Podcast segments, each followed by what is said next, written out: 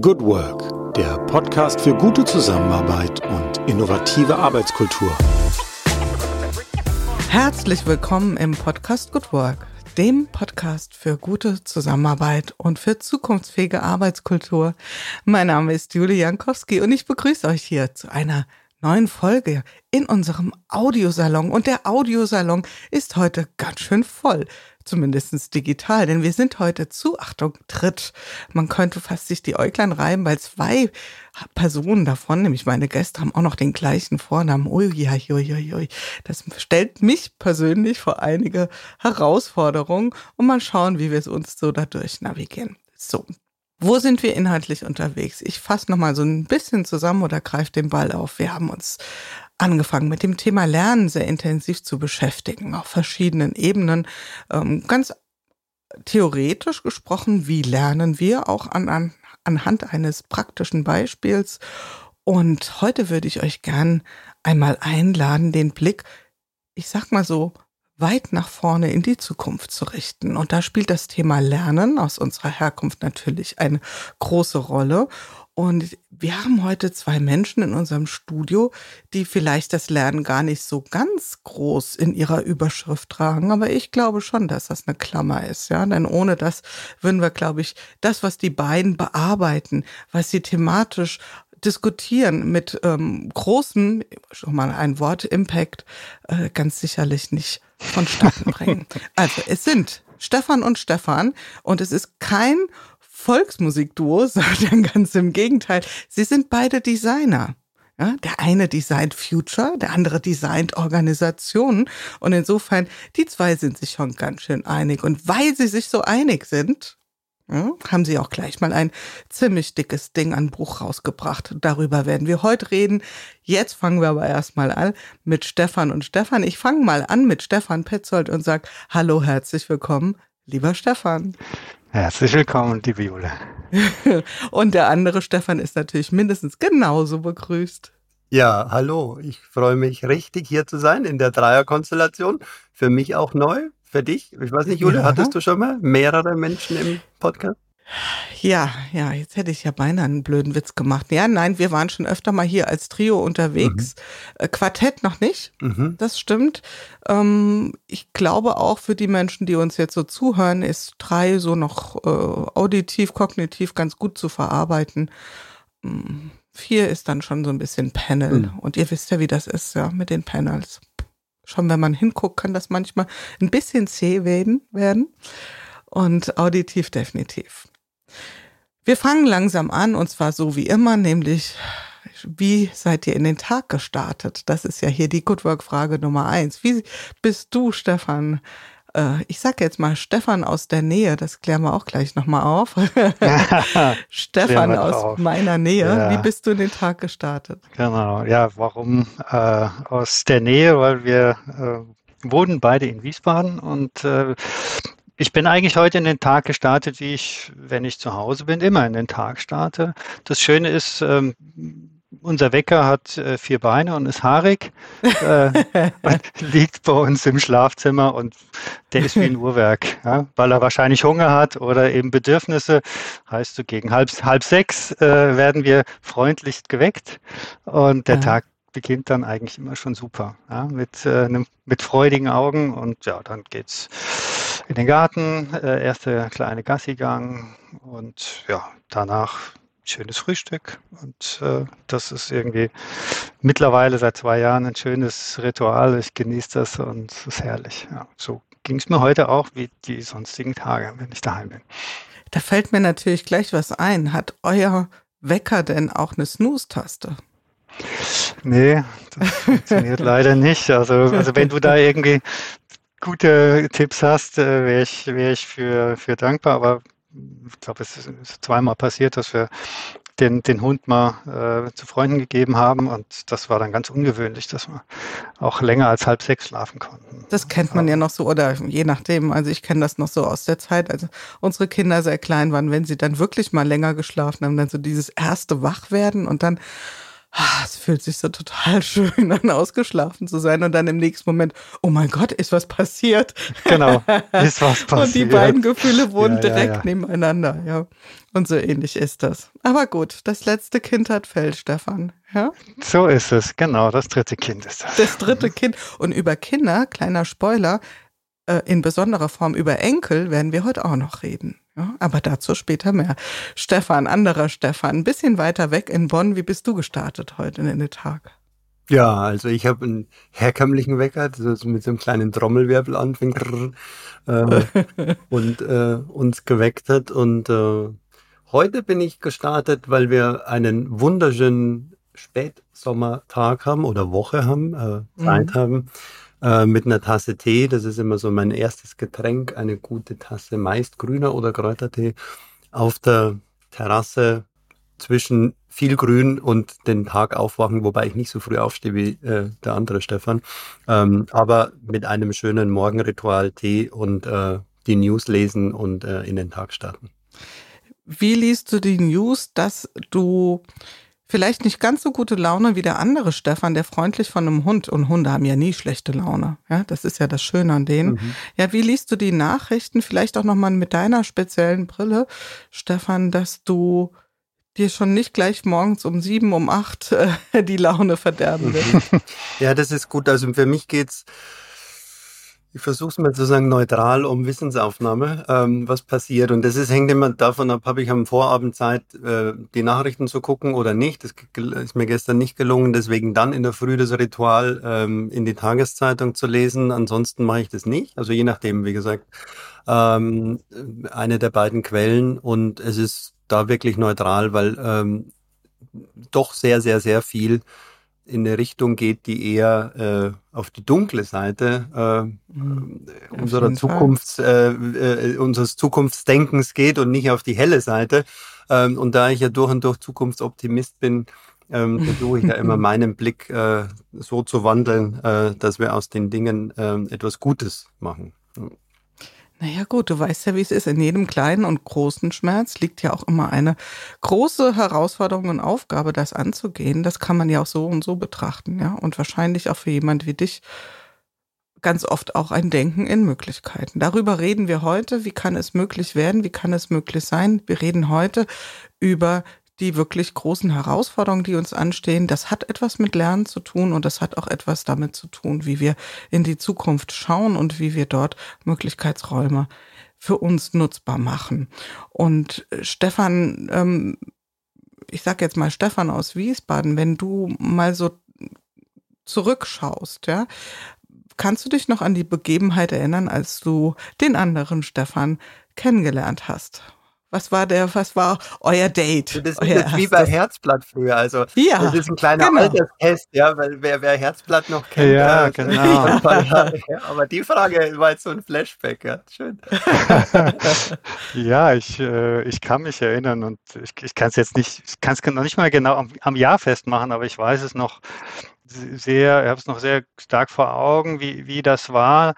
Ähm, also ich, ich habe mein, mein, mein Berufsleben die ersten 20 Jahre als Angestellter in einem Konzern und Nach Nachfolgegesellschaften ähm, verbracht. Und ähm, da hat es mich in den Bible Belt von Bayern nach Altötting oder bei Altötting verschlagen. Und ähm, da ist ein, das wissen wahrscheinlich nicht so viele, das drittgrößte mhm. Chemiedreieck äh, Deutschland. Mhm. Ähm, Wacker hat sicherlich ein sehr bekanntes Unternehmen, die damalige Höchst AG war dort vertreten und jetzt viele andere Organisationen auch. Und ähm, ich war als Change Agent dort. Äh, das heißt, ich habe dort diesen Prozess aus dem Konzern raus in ein mittelständisches äh, Unternehmen, was alles hatte, äh, nur noch keine eigene Identität, ähm, war mein Auftrag sozusagen, diese Organisation als eigenständiges Unternehmen mit allem, was dazugehört, neu aufzustellen. Und ähm,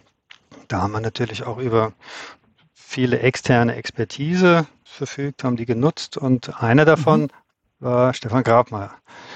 Und äh, das war damals sehr, sehr beeindruckt, äh, auch mit welcher Kompetenz und welcher Erfahrung der auch schon in jungen Jahren uns da bereichert hat, gerade an Stellen, die wir so gar nicht kannten. Also ich denke so an Marketing- und Vertriebsthemen, äh, denn aus dem Konzern raus kannten wir das nicht. Also es war irgendwie gar nicht nötig und das mussten wir aufbauen. Und da hat uns Stefan ähm, ganz, ganz viele wertvolle Inputs gegeben. Und ja, den Kontakt haben wir mehr oder weniger lose, aber gehalten. Und äh, so kam es dann irgendwann jetzt zu diesem gemeinsamen Buch. Mhm. Und äh, das klingt jetzt so ein bisschen, als ob das schon eine Weile zurückliegt. Du warst 20 Jahre deines beruflichen Lebens äh, im Konzern, hast dich dann irgendwann ähm, daraus geschält. Also ich habe ja mal dieses böse Wort und ich nehme das für mich persönlich total an, weil ich war ja auch viele Jahre in einem Konzern. Ich wurde mal gefragt, bist du ein Organisationsflüchtling? Und dann musste ich erst so ein bisschen stutzen und dann lachen und dann sagen, ja, bin ich. Mhm. Wie würdest du das sagen? Bist du auch ja. ein Organisationsflüchtling? Ja, ich bin ein äh, Organisationsflüchtling und ich, ich greife das auf, mhm. Jule, was du eingangs gesagt hast, es geht ums Lernen. Und ich habe das Gefühl gehabt, in dem Konzern habe ich Dinge entlernt, die mir ganz wichtig waren. Mhm. Selber irgendwie nah am Kunden Wirkung im Wesentlichen zu erzielen. Das war, worum es mir eigentlich ging. Und das komischerweise, obwohl ich, jetzt würde man sagen, mit normalen Augen drauf geschaut, Karriere gemacht habe. Ja. Aber das ist mir abgegangen. Also ich habe immer flapsig gesagt, jetzt hat mir noch jemand zum Schuhbinden gefehlt, dann hätte ich eigentlich alles gehabt.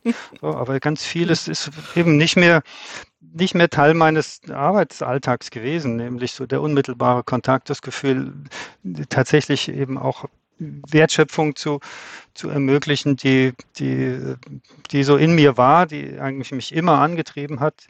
Dieses Feuer ist da so ein bisschen erloschen und dann habe ich gemerkt, dass das funktioniert nicht bis zur Pensionierung. Ich weiß nicht, ob du das Gefühl kennst, Stefan. Ich bleib da noch mal ganz kurz einen Moment und ähm, nehme dich da mal sozusagen in, in Haft, ja.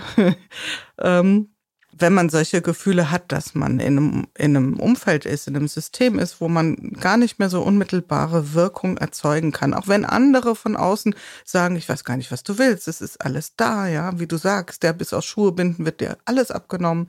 Ähm, dann gibt es so Momente, also ich rede jetzt von mir, du darfst das gern für dich über, übertragen.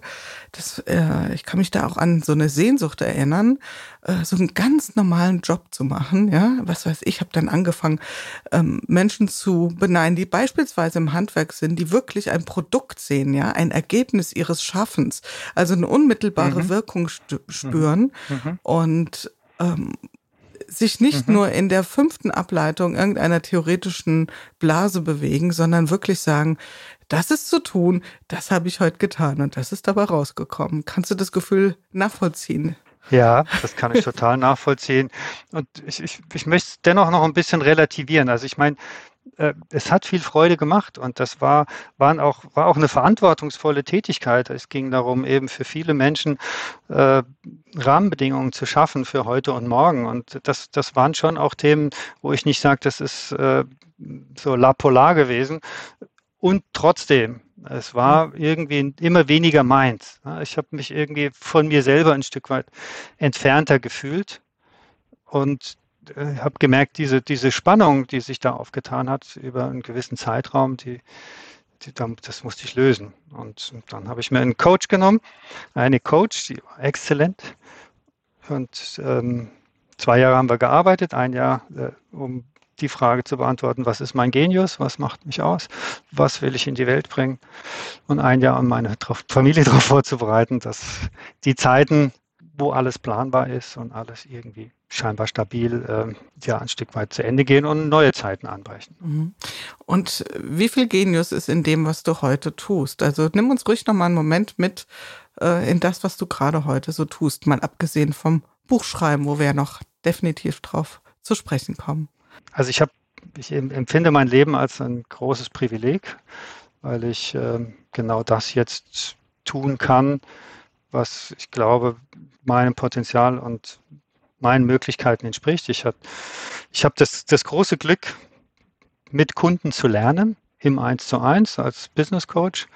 Ich sage immer, ich habe einen goldenen Schlüssel, ja, der mir den Zugang zu Menschen ermöglicht und über diese Menschen eben auch in Organisationen. Und das ist, ist großartig. So wie du erzählt hast von dem Handwerker, der sich abends freut, wenn er ein Gewerk geschafft hat, ein, ein, ein Schuh oder was auch immer oder ein, ein, ein mhm. Artefakt.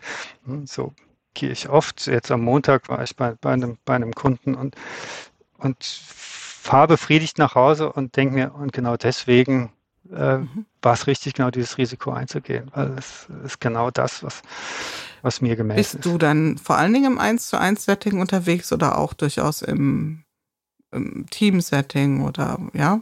Also im, im Team-Setting seltener. Ich habe in den, in den ersten zehn Jahren meiner Selbstständigkeit sehr viel auch ähm, Organisationsentwicklung gemacht, Begle Organisation begleitet und zwar etablierte Organisationen, aber auch äh, Startups, ähm, Schnellboote, also Spin-offs von großen äh, Konzernen und gerade in, in, Phasen der digitalen Transformation auch äh, Organisationsbegleitung, Organisationsentwicklung, Transformationsbegleitung gemacht. Das ist aber jetzt mit Corona auch irgendwie hat sich das geändert und ich bin jetzt eigentlich zu einem guten Teil eigentlich nur noch als Business Coach und Buchautor unterwegs. Ja. und ich weiß nicht, wie es dir geht. Also ich finde, das ist ja, das, die meisten, die in diesem Wirkungsfeld unterwegs sind, haben ja so ein, so ein Potpourri an, an, an Tätigkeitsfeldern und ähm, was, das, was du beschreibst, das ist ja das, das Geschenk daran ist ja wirklich unmittelbar die Wirkung, die Wirksamkeit zu spüren und auch eine gewisse Tiefe herzustellen, ja, in den Gesprächen. Und ähm, das ist natürlich auch eine ganz, ganz tolle Qualität und kann ich mir gut vorstellen, dass du die einbringst. Und dann gucke ich mal so rüber an äh, zum anderen Stefan und wir bleiben mal beim Thema Wirksamkeit, weil das ist eine große Überschrift über das, was ihr ja auch ähm, in eurem Buch beschreibt. Ähm, bin auch gleich da an der Stelle, dass ich den Titel verrate für diejenigen, die jetzt sagen, Mann, jetzt macht es aber spannend. Ähm, du beschäftigst dich gerne, strukturiert, mit Leidenschaft, mit der Zukunft. Ja. Jetzt ist das ja so ein Ding, Wirksamkeit und Zukunft. Ja, das passt ja nicht so auf den ersten Blick so zusammen. Wir können zwar versuchen, viel heute zu tun, was mutmaßlich eine Wirksamkeit erzeugen wird. Das würde ich jetzt auch mal unterstellen, dass das dein Antrieb ist. Nur die Frage ist ja, ähm, den Payoff kriegst du ja noch nicht. Ja? Mhm. Also du kannst ja nicht nach Hause gehen und sagen, heute wieder eine Zukunft designt, die auch genau hingehauen hat. Ja, also das ist ja so ein Belohnungsaufschub, mit dem du da unterwegs bist, Stefan. Das Wort Belohnungsaufschub, ja, ja, ähm, denn wenn wir über Zukunft, also Zukunft designen, über Zukunft grundsätzlich sprechen, glaube ich, bräuchte man einen eigenen Podcast. Aber ähm, Zukunft kommt ja nicht auf uns zu. Zukunft ist ein soziales Konstrukt. Und Zukunft ist in erster Linie die Fähigkeit der Imagination, also das, was wir uns Menschen vorstellen können. Und jeder von uns als soziales, ja, als, als, als Wesen, als Mensch und geprägt durch unsere Konstitution und durch unsere Sozialisierung haben ein Bild von Wahrheit, ein Bild von der Welt, ein Bild von dem, wie wir die Welt sehen und was wir als Wahrheit glauben äh, zu sein. Und das, wie wir Entscheidungen treffen, hängt ganz stark ja davon ab, was wir uns vorstellen können. Also mhm. äh, zu was bin ich in der Lage? Wie groß kann ich denken? Wie weit kann ich denken? Wie utopisch kann ich denken? Vielleicht auch dystopisch. Das meinte ich vorher so mit der hellen und der dunklen Seite, weil jeder von uns hat eine helle und eine dunkle Seite. Wie sehr denke ich in etwas ein Hinzu äh, äh, oder wie ein in ein von weg, was so. Also wir, wir haben ja Kräfte und Pole, ja, die die in und mit uns arbeiten. Und das, äh, das Zukunftsdenken hängt ganz stark und der Beginn äh, äh, ist die Imagination.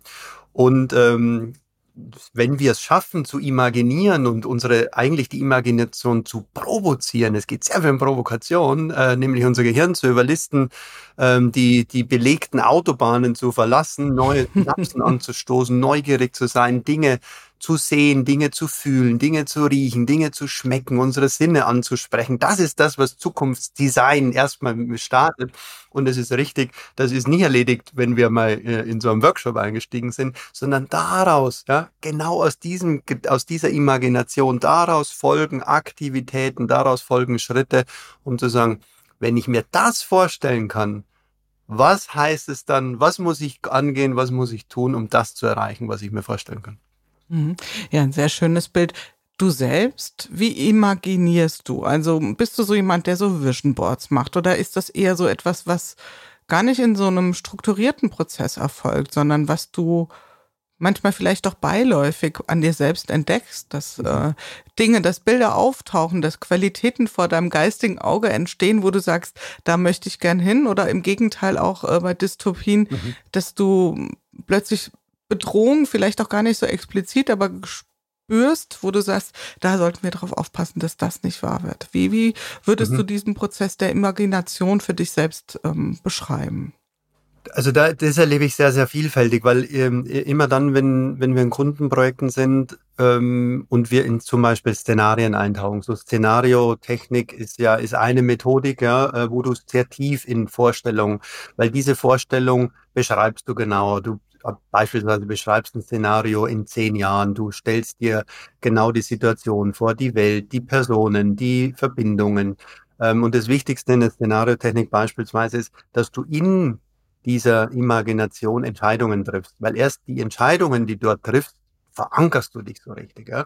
Also das sind Bilder oder ähm, wenn du sowas in Workshop machst, das durchlebst du wirklich. Ja? Das, du übst mhm. es, du spürst es. Also, ähm, und das, was ja Bilder erzeugen, vielleicht von der, vom, vom Theoretischen her, ist ja, dass wir unsere Emotionen einsetzen. Also wir, das ist nichts, was wir ausschließlich auf einer kognitiven Ebene machen, sondern ein Zukunftsbild ist in erster Linie Emotion. Ja? Also die, äh, die Szenarien und die Bilder, die wir vorstellen und die Entscheidungen, die wir im Szenario treffen, ja, das, das, das macht das Ganze wirklich anfassbar. Und je länger du in diesem Zeitraum in so einem Szenario dich, dich, dich, dich einfühlst, umso mehr wächst du mit den Bildern zusammen. So, das ist jetzt mein Beispiel vielleicht aus dem Projektalltag. Wenn ich mir Dinge, äh, wenn ich Dinge imaginiere, ähm, der Stefan kennt es, ich sage sehr häufig, nutze die Worte, ich habe folgendes Bild vor Augen. Also ich versuche das mhm. wirklich mir als ein Bild, ich versuche das emotional zu sehen ähm, und, und mir ein Bild vorzustellen. Und es ist manchmal kein klares Bild, sondern es ist vielleicht ein Gefühl, ja, ein Gefühl, das, das äh, vielleicht ein Bild werden könnte. Aber zumindest ähm, ist im, im, im, im, in meinem geistigen Auge äh, ein Bild was ich sehr gerne visualisieren könnte. Da bin ich nicht immer in der Lage dazu, aber das wäre vielleicht eine Kunst, wo ich lernen möchte, das, was ich mir vorstelle, auch äh, zu visualisieren. Das ist, das ist herrlich, oder? Man bräuchte manchmal so einen Gedankenfotograf, ja. Mhm. Also so ein Stück weit machen ja die, die Graphic Recorder, genau. wenn sie richtig exzellent sind, dann können die das ja ganz toll so übertragen. Bleiben wir mal beim Genius. Äh, Stefan, du hast ähm, das jetzt sehr schön beschrieben, wie du imaginierst und ähm, was ist dein Genius in dem Part, das in Zusammenarbeit mit deinen KundInnen, mit, mit, seien es nur Individuen, seien es nur Organisationen, auch einzubringen. Also, ist natürlich mal ein bisschen schwierig, aber was glaubst du, was, was ist in dir, mhm. was bei den anderen Menschen dann auch diese Fähigkeit vielleicht ähm, entfesselt, selbst zu imaginieren und mhm. sich Dinge vorstellen mhm. zu können?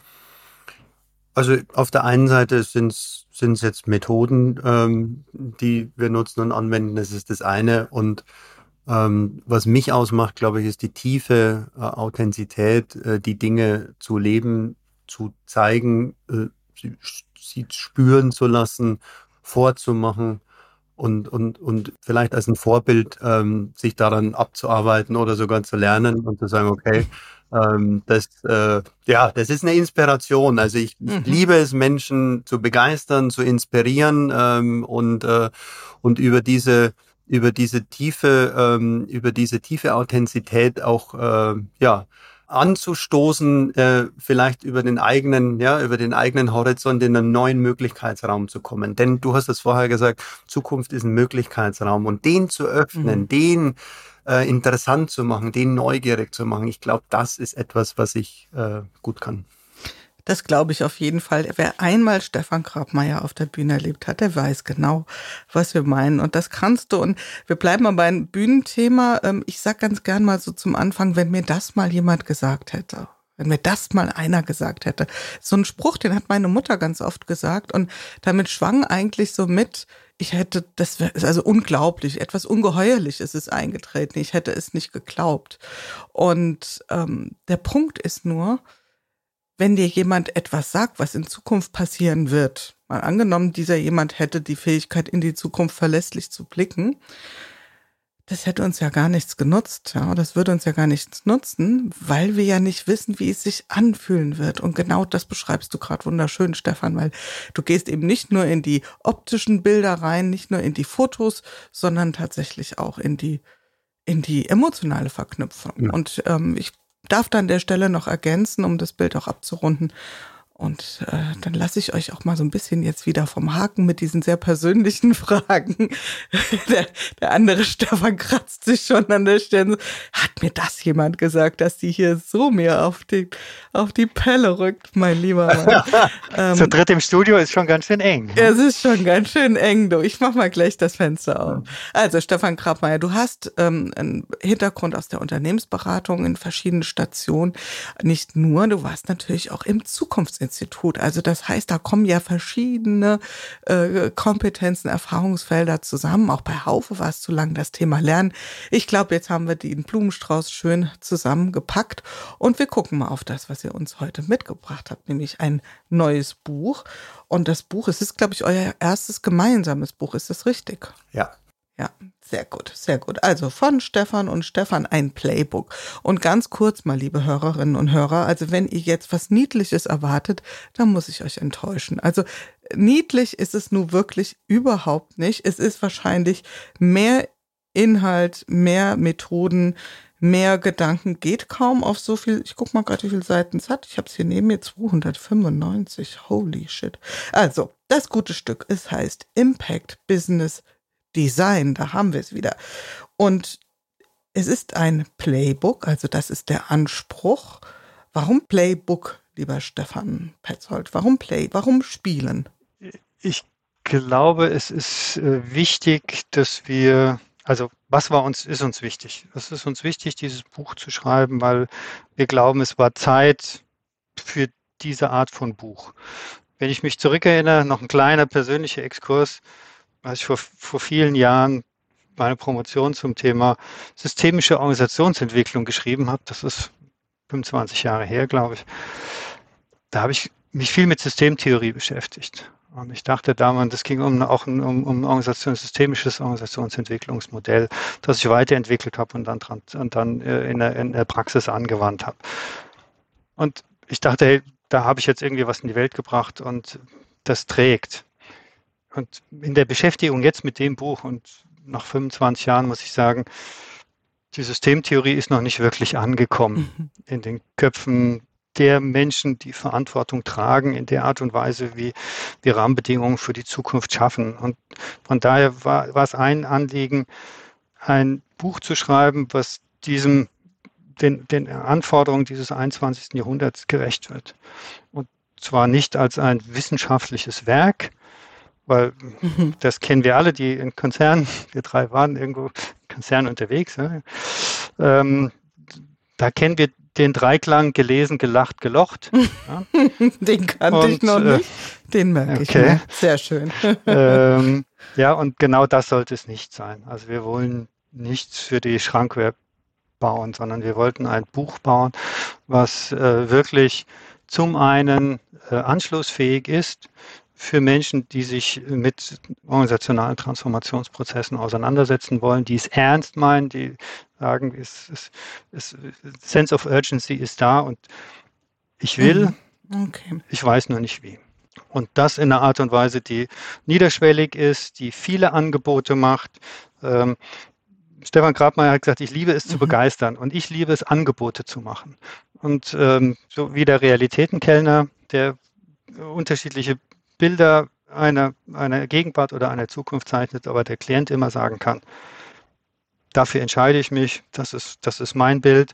So, so wollten wir Angebote machen mit vielen Templates, mit einer klaren Struktur, aber eben mit äh, einem, einer Niederschwelligkeit, die den, den, den Leser in die Lage versetzt, quasi, wenn er erkennt, er will diesen Schritt gehen, er will auf diese Reise gehen, damit morgen mhm. loslegen kann. Sehr gut. Also niederschwellig bin ich dabei.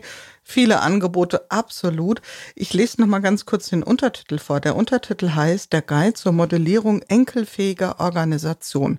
Also darum geht's. Es geht darum, die Organisation so aufzustellen, dass auch unsere potenziellen oder tatsächlichen Enkel, Urenkel und so weiter folgende Generation ähm, mit diesen Organisationen arbeiten können. Und nicht nur das, das ist ja kein Selbstzweck. Also es geht ja nicht nur darum, die Organisation robust zu machen, Stefan Grabmeier nickt schon, sondern dahinter schwingt ja schon je nachdem, wo der Einzelne jetzt, der gerade uns so zuhört, äh, so unterwegs ist, gedanklich schon ein paar inhaltliche Punkte. Also was ist denn der Kern dessen? Warum müssen denn Organisationen enkelfähiger werden? Ja, geht es nur in Anführungszeichen um den dynastischen Gedanken, also das Überleben der, der Unternehmen oder um was geht es im Kern?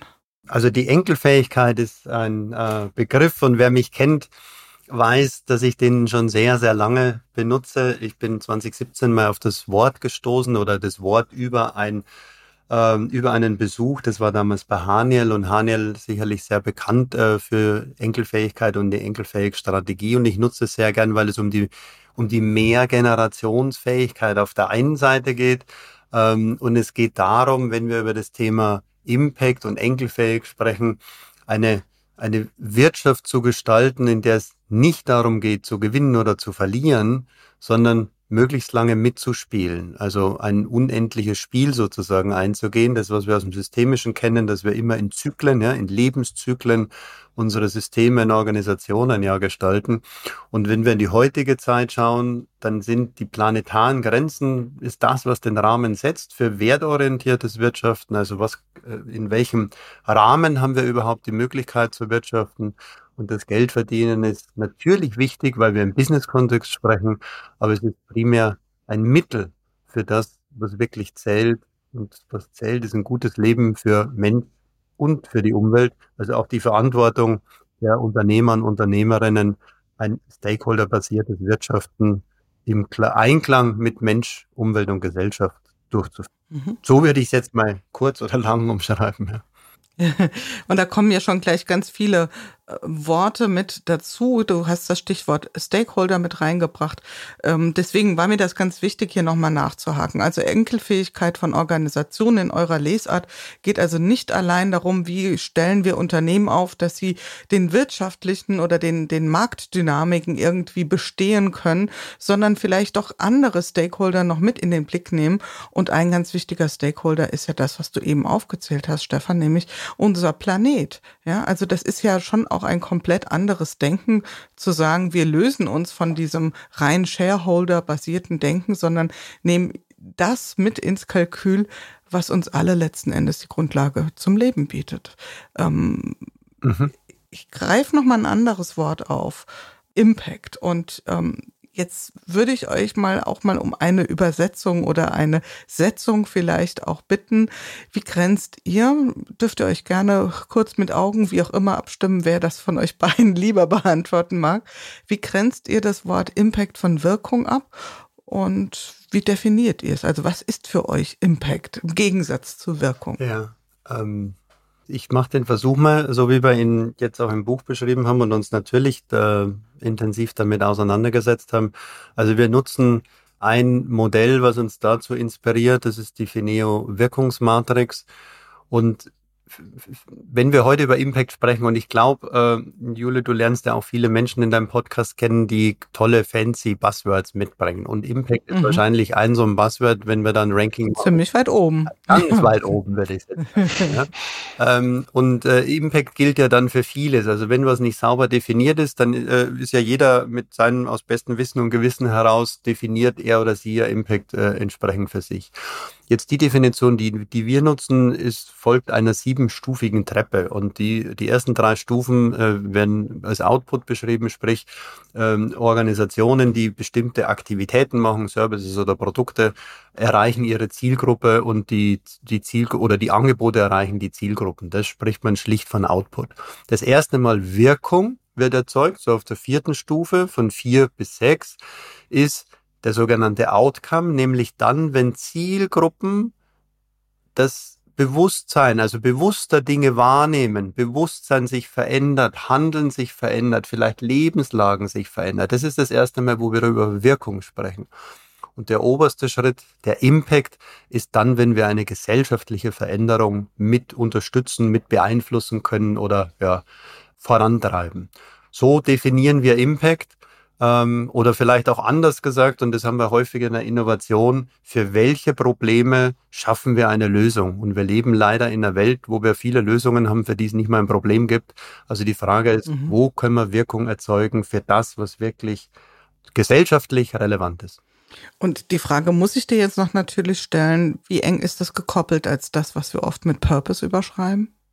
Ähm, also du hast jetzt ein Wort benutzt, äh, gekoppelt, ähm, denn nämlich wir, mhm. wir können es nicht entkoppeln davon, ja, weil, mhm. und äh, das ist jetzt, wenn man jetzt aufs, aufs, aufs Buch guckt, ja, wir haben ein systemisches Modell mit über verschiedene Hebel ähm, und zum Beispiel ist der Purpose, also der Zweck und äh, das, wer wir sind und wer wir sein wollen, ja der stärkste, die stärkste Hebelwirkung äh, des inneren Antriebs.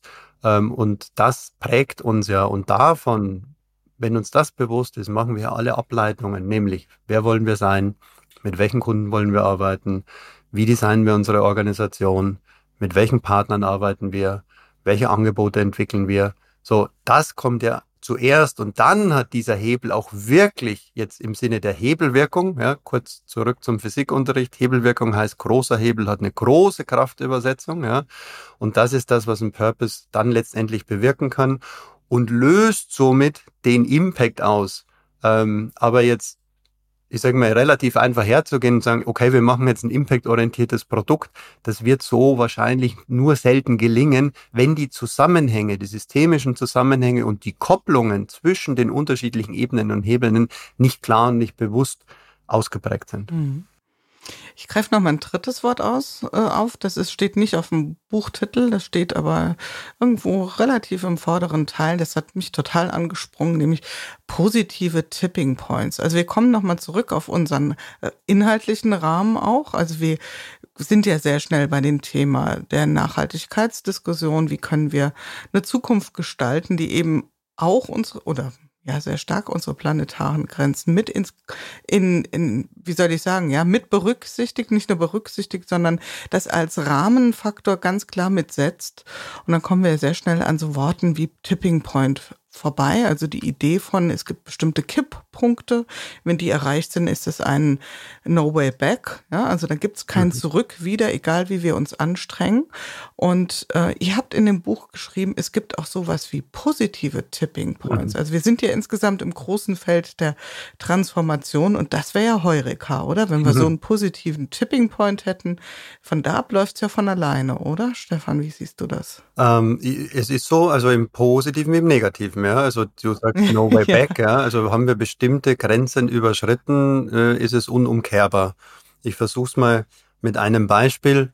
Wenn wir heute ein, ein, ein rohes Ei nehmen und wir äh, legen das in kochend heißes Wasser, dann wird es irgendwann einen No Way Back Zustand erreichen. Also selbst wenn wir es rausnehmen und unter kaltes Wasser halten, es wird nicht, es wird seinen Zustand nicht mehr ändern.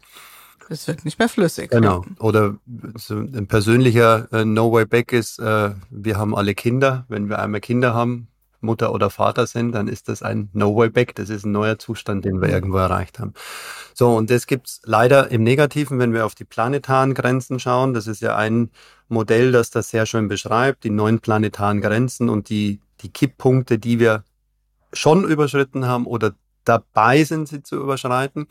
Und die positiven Tipping Points ist, äh, ist eine tolle Wissenschaftlerin aus Graz, Ilona Graf, die mit einer internationalen äh, Gruppe von Wissenschaftlern äh, an dem forscht, sozusagen, wo erleben wir denn, und das kommt stärker aus den Handlungen, dann aus dem Verhalten heraus, wo erleben wir denn zum Beispiel durch Vorbilder, ähm, Vorbilder, und jetzt sind wir wieder beim Lernen auch, ja, wen, zu wem können wir denn hinschauen, wen können wir besuchen, mit wem können wir sprechen und zu sagen, Mensch, guck mal, wie die oder der das macht. Ja? Ähm, das Thema Bildung ist natürlich ein ganz starker Veränderer in den positiven Tipping Points. Leider ist das etwas, was die längste Dauer hat, ja, ähm, das Thema Bildung. Mhm.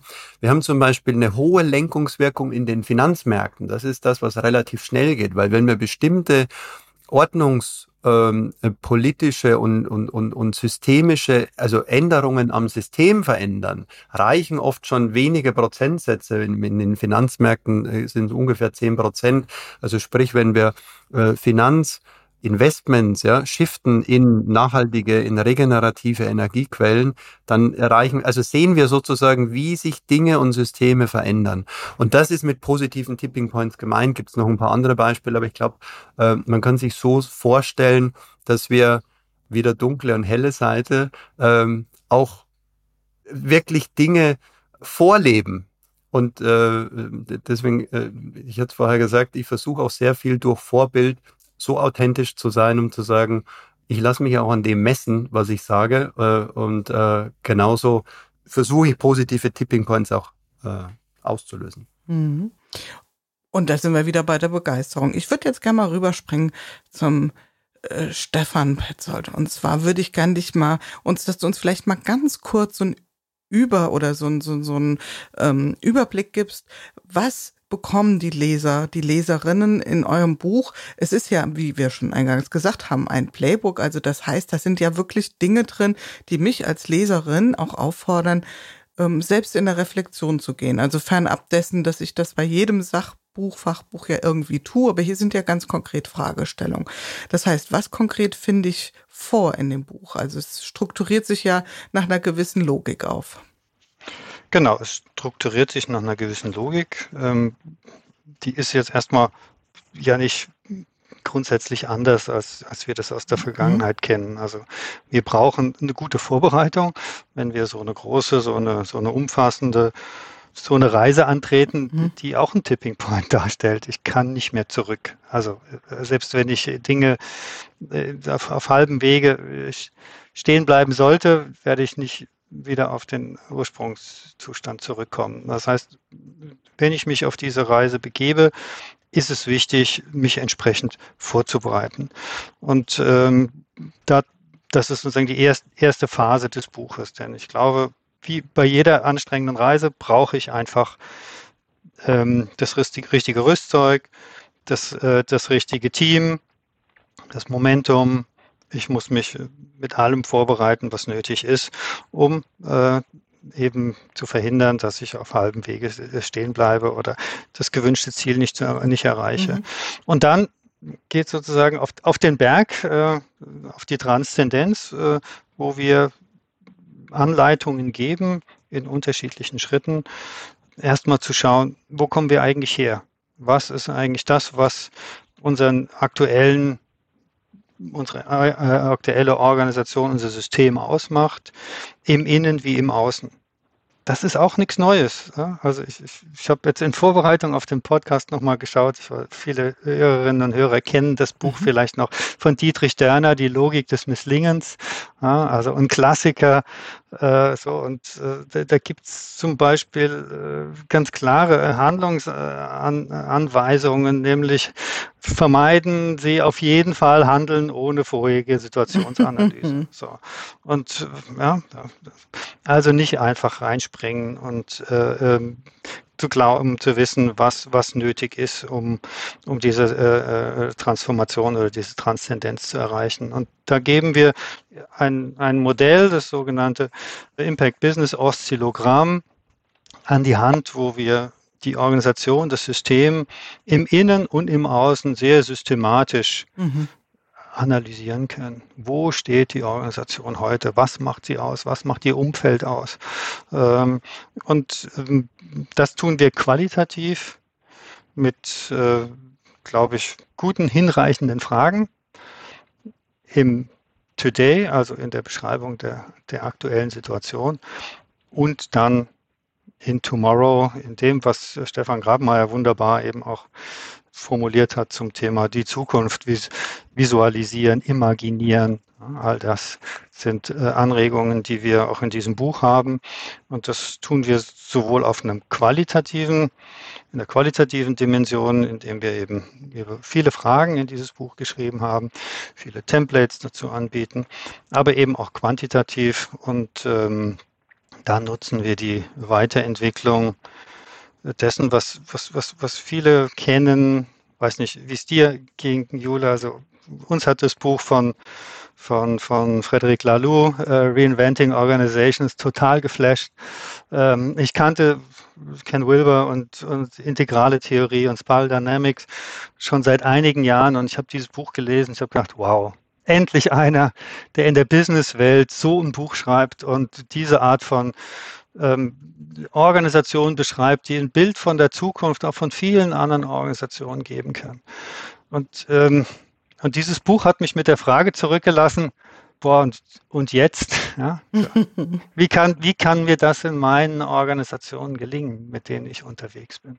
Und diese Frage wollen wir ein Stück weit aufgreifen und beantworten, indem wir äh, mit einer tollen Organisation, Profile Dynamics, äh, zusammengearbeitet haben, die sich seit vielen, vielen Jahren mit dem Thema äh, Spiral Dynamics für Individuen und Teams, also die, die Ermittlung von Wertestufen, von Bewusstseinsstufen äh, beschäftigt haben. Und ähm, ich habe in der Vergangenheit immer wieder Anläufe gemacht, das auf, äh, auf einer organisationalen Ebene quasi mit Bordmitteln mal zu entwickeln und bin eigentlich immer wieder gescheitert und äh, wir haben hier mit Profile Dynamics eine Organisation gewinnen können, die gesagt haben, wow, das ist genau das, was es braucht. So, und haben als ähm, eben einen Schritt äh, oder zwei Schritte von 13, ähm, es ist einer, äh, eben auch die, die quantitative Spiral Dynamics Logik genutzt, um zu schauen, was ist eigentlich das Wertesystem, über das die Organisation und dein Umfeld heute verfügt und was braucht es morgen. Mhm. Ja, vielen Dank, dass du das nochmal so erwähnt hast. Ich würde das auch gern nochmal ein bisschen betonen, weil vielleicht ist nicht jedem das Prinzip bekannt. Wir können das nicht voraussetzen, aber Spiral Dynamics beschäftigt sich eben mit dem Denken in Entwicklungsstufen. Ja, wie du sagst, also auf ähm, Individualebene ist wirklich ein, ein, ein Basis, ein, ein Buch, was ich jedem ans Herz legen kann, auch da mal die Nase mindestens mal reinzustecken, ist ein ganz schöner Schinken und auch nicht gerade leichte Kost, also nichts für 22.30 Uhr äh, in der horizontalen, sondern eher mal bei frischem und wachen Geist da reinzuschauen und zu gucken, welche ähm, Regelhaftigkeiten erleben wir denn in einer Weiterentwicklung. Und das ist ja wirklich ein smarter Gedanke, den ihr da mindestens mal dieser da reinbringt, dass ihr sagt, okay, lass uns in diesen Entwicklungsstufen denken, ja, auch wieder Analogie zu Lalu und gucken, wie können wir das denn in der organisationalen, ähm, in einem organisationalen Kontext auch messbar oder beobachtbar machen, um dann eben daraus ableitend, und jetzt kommt's, und das hat mich auch wirklich ähm, gecatcht sozusagen an eurem Buch, dass ihr ja nicht damit nur aufhört, etwas zu transzendieren, also etwas durchscheinen zu lassen oder vielleicht auch schon auf dem Weg einer Transformation mhm. zu sein, sondern ihr geht den Schritt weiter. Ihr wollt nämlich nicht nur das, ihr wollt nicht nur wissen, wie sieht's denn aus, ja, das wäre der erste Schritt, Transparenz. Was scheint denn durch? Ja, die Transzendenz, sondern mhm. wie gehen wir den Leuten denn damit dauerhaft auf den Keks.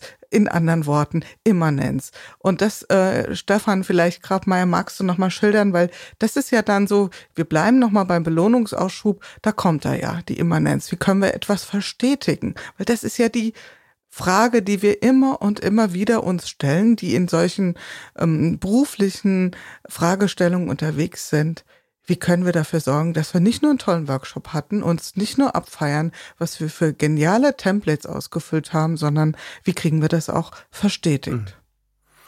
Mhm. Ähm, und damit genau, das ist sozusagen die dritte Phase, die Immanenz. Ähm, und jetzt vielleicht, ich hack da ein, wo wo Stefan äh, aufgehört hat und greift das nochmal auf, nämlich die qualitative und die quantitative Analyse.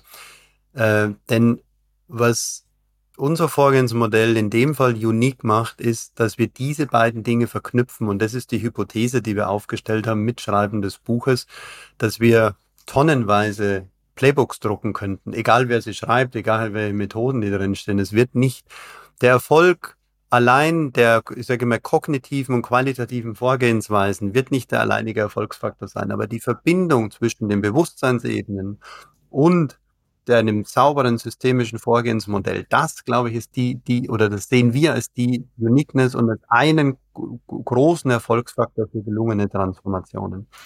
Und jetzt komme ich zum, zur Phase drei dort drin, nämlich die Immanenz, das Verstetigen. Und das Verstetigen heißt, wie bewerte ich jetzt Maßnahmen aus dieser, aus den Gaps zwischen Today und Tomorrow? Was nehme ich daraus? Was priorisiere ich entsprechend?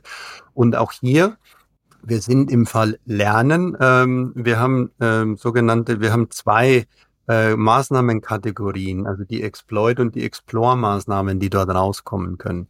Also wir manche Dinge wissen wir sehr genau, die zu tun sind. Manche Dinge können wir nach vorne auch bewerten und wir können sie, äh, äh, wir wissen, wann sind äh, Maßnahmen erfolgreich. Ja? Also die können wir anders bewerten. OKR ist eine beispielsweise methodisches Vorgehen, wo wir OKRs anwenden können. Es gibt aber Themen, wo wir in einen, in, in etwas Neues hineinkommen, wo wir eine Imagination von etwas haben, wo wir uns bestimmte Dinge vorstellen, wo wir aber noch überhaupt nicht wissen, ähm, was sind überhaupt Bewertungskriterien dafür? So, aber wie bewerten wir Lernen? Also die Aspirational Key Insights, so nennen wir das, ähm, sind dann Kriterien, die wir aufstellen, die aber mehr mit dem Prozess und mit dem Lernen und mit dem, was haben wir daraus gelernt, was lassen wir sein, was nehmen wir in die nächste Iteration mit, äh, mit dazu nehmen. Also wir haben eine sehr, ähm, sehr gute Strukturen für die Immanenz geschaffen um sie dann zu verstetigen und immer wieder zu überprüfen. Und hier ist wirklich das Thema Iteration und Adaptivität ein ganz, ganz wichtiger Punkt, nicht nur Templates auszufüllen, sondern sie immer wieder auf den Prüfstand zu stellen, ähm, zu bewerten. Und was wir immer wieder mit einbringen, ist auch der persönliche und der organisationale Lernerfolg oder das Lernerlebnis. Sagen wir, es muss nicht immer ein Erfolg sein, sondern das Lernerlebnis äh, äh, daraus, was habe ich als Person gelernt, was haben wir als Team gelernt, was haben wir als Organisation gelernt und das immer in Reflexion zu den bewerteten Maßnahmen, die genau festgelegt wurden. Mhm. Und da schließt sich auch ein bisschen der Kreis zu Good Work, denn ähm, ist dieses Momentum von, wir müssen nicht alles neu machen, sondern wir stellen uns ja erstmal die Frage, was können wir vielleicht auch bewahren? Findet das auch Einklang in diesen 13 Stufen? Oder ist es so, äh, pff, verabschiede dich lieber schon mal von allem, was du kennst, ja? Bereite dich mal auf die Disruption vor. Mit, mitnichten. Also ich denke, wir sind da überhaupt nicht dogmatisch unterwegs. Ähm. Also das geht schon damit los, wenn jemand sagt, ich möchte meine, mein Wertesystem erstmal gar nicht enkelfähig, sondern einfach vielleicht auch nur in die nächste Stufe bringen, dann könnte er mit theoretisch mit diesem Playbook genauso arbeiten. So. Mhm. Er kann auch wunderbar die Templates, die Erfahrungen, die Erkenntnisse, die er hat, einfach einbringen. Also es, ich muss dort sozusagen nicht disruptiv unterwegs sein. Ich kann dort ganz viel auch an, an, an bestehendem nutzen, den, den Sprung, in den die Organisation in der Transzendenz gehen will, den, äh, den entscheidet sie. Mhm. Den entscheiden nicht wir, wir heben dort nicht den Zeigefinger. Und, und was uns wichtig ist, auch in der Immanenz, das noch in Ergänzung zu dem, was Stefan gesagt hat, also mein Bild davon von Transzendenz und Immanenz ist Eros und Agape. Hm? Eros, derjenige, der sozusagen nach vorne prescht, der die Schneisen haut, der Grenzen überschreitet, der auch gegen Widerstände so eine Transzendenz ermöglicht. Und Agape, die Liebende, die Umarmende, die Verstetigende, die eben auch in Menschen die einholt, die sich vielleicht ein Stück weit als Verlierer fühlen oder Verlierer fühlen könnten, als Zurückgelassene, die vielleicht dafür gesorgt haben, dass die Organisation dorthin gekommen ist mit all den Erfolgen, die sie hat, wo sie heute steht. Und die Reise geht aber weiter, die mitzunehmen, wertschätzend zu sein für das, was die Organisation bis heute geleistet hat und eben auch für eine, eine Verstetigung sorgt, die äh, Bandura als unbewusste Kompetenz bezeichnet. Also wo sich, ähm, Stefan hat von den, von den ähm, Trampelfaden in unseren Synapsen gesprochen, die eben über Imagination idealerweise Autobahn werden. Die gehen, Autobahn schaffe ich nur über Verstetigung. Und in der Phase der Immanenz. Mhm. Wenn ich sozusagen permanent in der Transzendenz wäre, würde ich immer wieder neue Synapsen schaffen, ohne, mhm. also ich hätte viele kleine Autobahn, äh, Trampelpfade, die ganz schnell sozusagen auch wieder äh, äh von der Natur sozusagen in, kollektiert werden. Ja. Oder und darauf würden dann, auch wenn wir mal beim Bild der Autobahn bleiben, ja auch ein bisschen ähm, die Gefahr laufen, dass auch mal der eine oder andere Geisterfahrer unterwegs ist. Ja, ich äh, denke gerade so an dieses, dieses eine Statement von ähm, Professor Kruse, der ja auch mal gefragt wurde, wie ist es denn mit dieser ständigen Veränderung, Panterei? Und er sagte, um mhm. Gottes Willen. Mhm. ja, genau. wie unser genau. System, also sowohl unser individuelles System als auch ein organisationales System, äh, ist ja überhaupt nicht dafür dafür geschaffen, permanente Veränderungen zu erdulden, zu ertragen. Das macht uns ja psychotisch, ja. Wir brauchen ja letzten Endes, genau, nächste Stufe der, der, ähm, ja, der Stabilität, ja, um von dort aus wieder den nächsten Schritt zu machen. Und das finde ich ja auch nochmal eine ganz wichtige Vorstellung. Also diese Vorstellung von, es ist nonstop Baustelle, es ist nonstop ähm, ähm, Aufräumarbeit, dann sind wir, äh, ich sage das mal an der Stelle, bei der Deutschen Bahn. Und das wollen wir nicht. Ja, also wir wollen jetzt ohne die zu bashen, aber äh, kein schönes Bild. Ja, ihr wisst, was ich meine. Und Stefan, ich habe dich abgewürgt, Stefan Petzold. Ja, also ich, ich, ich glaube, das ist ganz wichtig, was du sagst. Und äh, äh, Peter Große ist da auch so ein bisschen unser, unser geistiger Mentor gewesen, posthum äh, zu, zu, zu genau diesen, diesen Phasen. Und er sagt auch, Organisationen können eigentlich in der, verdienen in der Stabilität ihr Geld. Mhm. Und es geht am Ende auch natürlich um beides. Es geht um Effektivität, mhm. nämlich das richtige Problem zu lösen mhm. ja, und das sozusagen äh, zu, zu, zu imaginieren. Und es geht um Effizienz, es richtig zu lösen. Und in Effizienz und richtig lösen heißt Stabilität, um dort wirtschaftlich eine Situation zu schaffen, die es auch ermöglicht, äh, dauerhaft im Spiel zu bleiben. Das ist sozusagen der organisationale Aspekt, aber das kennen wir auch und wir haben wahrscheinlich alle Organisationen oder Teile von Organisationen vor Augen, wo wir merken, die sind kurz vorm Ausbrennen. Also sowas wie Organizational Burnout ist, glaube ich, nicht einfach nur eine Floskel, sondern es gibt Organisationen, die permanent immer wieder neue Dinge anstoßen, die gar nicht auf die Wirksamkeit warten. Und das sind ganz, ganz gefährliche Entwicklungen. Und ich glaube, wir haben versucht, eben diesen, diesen, diese dritte Phase äh, auch, auch den Schwerpunkt zu verleihen, dass genau Organisationen nach so einer erfolgreichen Transzendenz eben da nicht in diese Falle laufen. Ja, total. Und nicht wieder vorne anfangen, bevor sie in die Verstetigung kommen. Ich habe mal an anderer Stelle, ich glaube, ich habe sogar ein Buch geschrieben, wir mustern New Normal aus, bevor es überhaupt normal geworden ist. Ja, Manche Dinge müssen sich auch seelisch erstmal wiederfinden, ja, bei uns Menschlein. Ja, da ist ja unser Hirn doch ganz schön lahmarschig manchmal. Ja? Und haben wir etwas Gnade und Nachsicht damit. Gut, Stefan Grabmeier, du wurdest hier auch von deinem Kollegen Stefan äh, anmoderiert als derjenige, der auch eine vertriebliche Marketingperspektive mit äh, damals in die Prozesse eingebracht hat. Deswegen frage ich dich, welche Persona saß auf deiner Schulter oder vor deinem Auge, als ihr euch darüber gedacht, äh, Gedanken gemacht habt, wer könnte, wer sollte, wer dürfte dieses Buch denn für sich mal erwerben? Also mhm. ganz konkret, wer wen habt ihr vor Augen oder wen hattest du vor Augen? Also eigentlich jeden Menschen, der sich mit Veränderungen und Transformationen beschäftigt. Jetzt, wenn wir in Rollen denken, sind das in Organisationen äh, Menschen, die in Change arbeiten, Menschen, die in Transformation, in Strategie sind, äh, und dann, glaube ich, kann man es noch aufteilen in, sind es Berater, die für äh, mehrere Unternehmen arbeiten, sind es Coaches ähm, oder sind es Unternehmen selbst, also quasi die Rolle in einer Organisation ausführen. Also so richten wir uns jetzt mal ähm, an die Lesenden eher von der Rolle.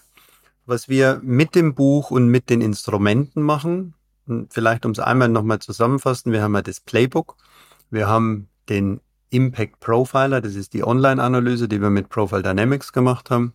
Und wir haben eine digitale Toolbox dazu gebaut, denn uns geht es um Umsetzung, Umsetzungsgeschwindigkeit zu erhöhen. Das heißt, wir stellen alles, was wir an Wissen und an Know-how haben, hier über diese Tools zur Verfügung. Und das Buch, genau, ist käuflich zu erwerben. Die digitale Toolbox ist äh, for free. Der Impact Profiler ist for free. Das heißt, das sind Instrumente, die wir zur Verfügung stellen im Zuge und im Rahmen dieses Buches. Denn was wir erreichen wollen, ist eine Skalierbarkeit und eine Vervielfältigung ähm, der Methode. Und dazu möchten wir Menschen befähigen.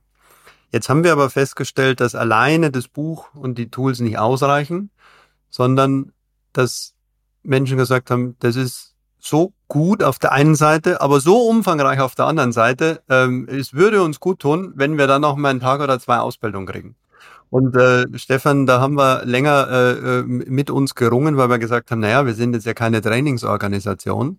Ähm, aber wir sehen die Notwendigkeit und die Bedarfe und äh, deswegen äh, starten wir ab Oktober äh, mit unseren ersten offenen Ausbildungen. Also wir haben zwei Ebenen, die wir bedienen, offene Ausbildungen, wo du als Berater, als Coach oder als Vertreter eines Unternehmens in, in ein offenes Training kommst oder ähm, und damit starten wir äh, mit Unternehmen im, im Sinne des Train the Trainer, wo wir eben für eine Organisation, beispielsweise erstes ist ein OE-Team in einer Organisation, also vielleicht mit fünf, sechs, sieben, zehn Personen ja, in, in einer Organisation explizit arbeiten. Und das schwankt zwischen ein bis zwei Tagen. So starten wir mal. Das hängt ein bisschen von der Vorbildung ab. Der eine Tag ist eher an die Profis gerichtet ähm, und der zweite Tag an die, die sich einfach auch mehr Zeit nehmen wollen, noch mehr in das Thema rein, rein zu, reinzugehen. Mhm. Also ich sehe ja auch schon, fang auch mal an zu imaginieren. Ich sehe ja da schon durchaus auch eine, eine Community und ich wünsche mir ja dann auch wirklich ein paar Role Models, ja, weil du hast es eben auch gesagt, Stefan, wir brauchen positive Tipping Points als, als ähm, ja, als Role Models, als Vorbilder, als Begeisterungsfaktoren, als ganz, ganz große Hebel der Veränderung, der Transformation. Und ähm, das kann ich mir sehr gut in dem Kontext vorstellen.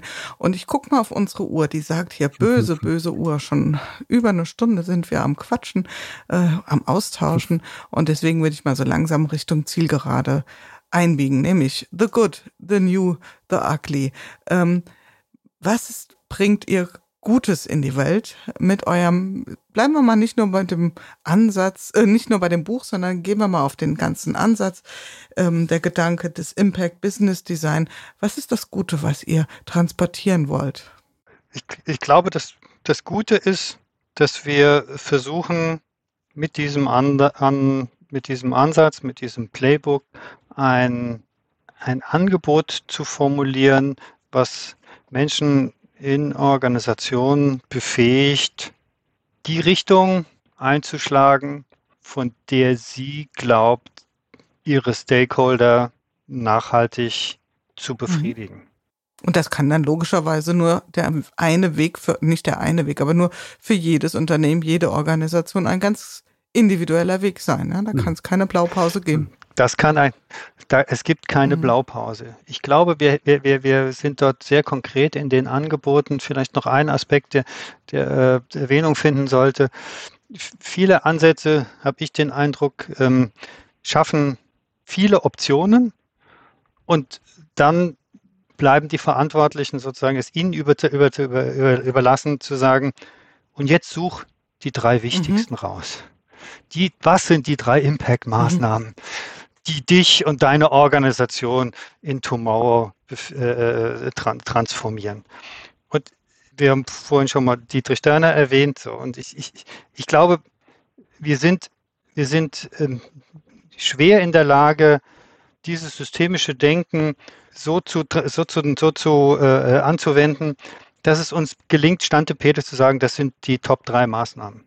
Ich glaube, mhm. die drei Hacks. Die drei Hacks, die drei, äh, äh, so. Und, und, und da helfen wir äh, eben über ein paar Fragestellungen, über äh, Möglichkeiten zu schauen, was sind die großen Hebel, äh, dass man dort eben nicht aus dem Gut-Feeling raus sagt, das sind sie, sondern über ein systemisches Denken, die ein Stück weit herleitet. Ich glaube, das ist das Gute, äh, weil wenn wir das falsche Problem richtig lösen, dann. Dann habt ihr zwar ein Problem gelöst, aber nicht wirklich Wirkung und schon gar keinen Impact erzeugt. Nicht und das, was wir beabsichtigen. Nicht das, was ihr vorhabt. Und Stefan Krampmeier, was würdest du sagen, ist The New? Ein bisschen was habt ihr ja schon rausgelassen, was ihr wirklich als neu ja. empfindet. Aber was würdest du sagen? Vielleicht findest du etwas. The New. The New. The New, also wir haben The New, ähm, wir waren äh, mal in der Beschreibung der Spiral Dynamics. Mhm. Wir haben ein Instrument gesucht, äh, das organisationale äh, Beobachtungen auf Basis Spiral Dynamics macht. Wir haben es nicht gefunden. Damit haben wir es selber gemacht. Also wir haben sozusagen unser Impact Business Design auf Spiral Dynamics gematcht und das mit Profile Dynamics eben entwickelt. Also das ist wirklich absolut the new. Das gibt's noch nicht. Ähm, und wir glauben aber auch, es braucht der Markt äh, unbedingt. Und das spiegelt sich durch viele, durch, sagen wir mal, durch die ersten Gespräche jetzt wieder von äh, den Lesenden. Wir haben ein horizontales Modell entwickelt. Sprich, wir fangen in der Betrachtung der Natur im Außen an und gehen über 35 Elemente bis zu den Kommunikationsmaßnahmen im Unternehmen. Also wir gehen nicht her, und das ist vielleicht der Unterschied, und sagen, so, Edge Badge, wir sind die cooleren und wir haben das tollere Modell als du, ja, ähm, sondern wir bieten jedem Experten, jeder Expertin an, zum Beispiel Experten in Markenentwicklung oder im Leadership oder in äh, agilem Arbeiten oder in Strategieentwicklung oder in Customer Centricity, spielt keine Rolle, die eine vertikale Expertise haben, die Themen, die sie mit ihren Kunden bearbeiten, in ein holistisches Modell einzubetten. Und es ist ja sehr häufig so, dass du als Experte etwas isoliert in deinen Themen arbeitest oder in Unternehmen aus einer Abteilung raus ein Thema beauftragst, das zu bearbeiten oder zu transformieren gilt und dir fehlt die Einbettung in das Big Picture, in die systemische Zusammenhänge. Und das ist etwas, was wir zusätzlich, glaube ich, was das Modell zusätzlich äh, mitbietet. Wir schaffen die systemischen Kopplungen von den Einzelexpertisen. Mhm. Und damit hätten wir ja auch schon The Ugly identifiziert.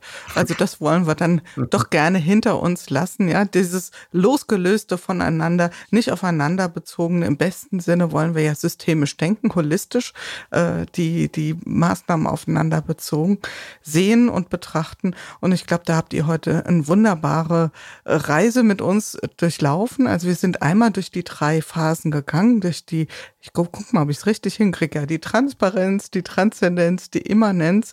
Wir haben uns tief ausgetauscht über das Thema, wie können wir Veränderung zu einer Transformation gestalten, ja, die nicht nur als kleine Business-Kirmes daherkommt, sondern wirklich auch sich verstetigt und äh, nachhaltig nicht nur Wirkung, sondern Impact erzeugt. Das war zumindest so mal mein Resümee, was mir sehr gut gefallen hat heute, mal abgesehen davon, dass ich euch doch das ein oder andere persönliche entlocken konnte. Nochmal mehr Culpa dafür, wenn ich euch zu nah auf die Pelle gekrochen bin. Ihr kennt mich. So ist es. Die Hörerinnen und Hörer von Good Work lieben das. Und ich sage jetzt erstmal vielen Dank an Stefan und Stefan und wünsche euch einen wunderschönen Tag.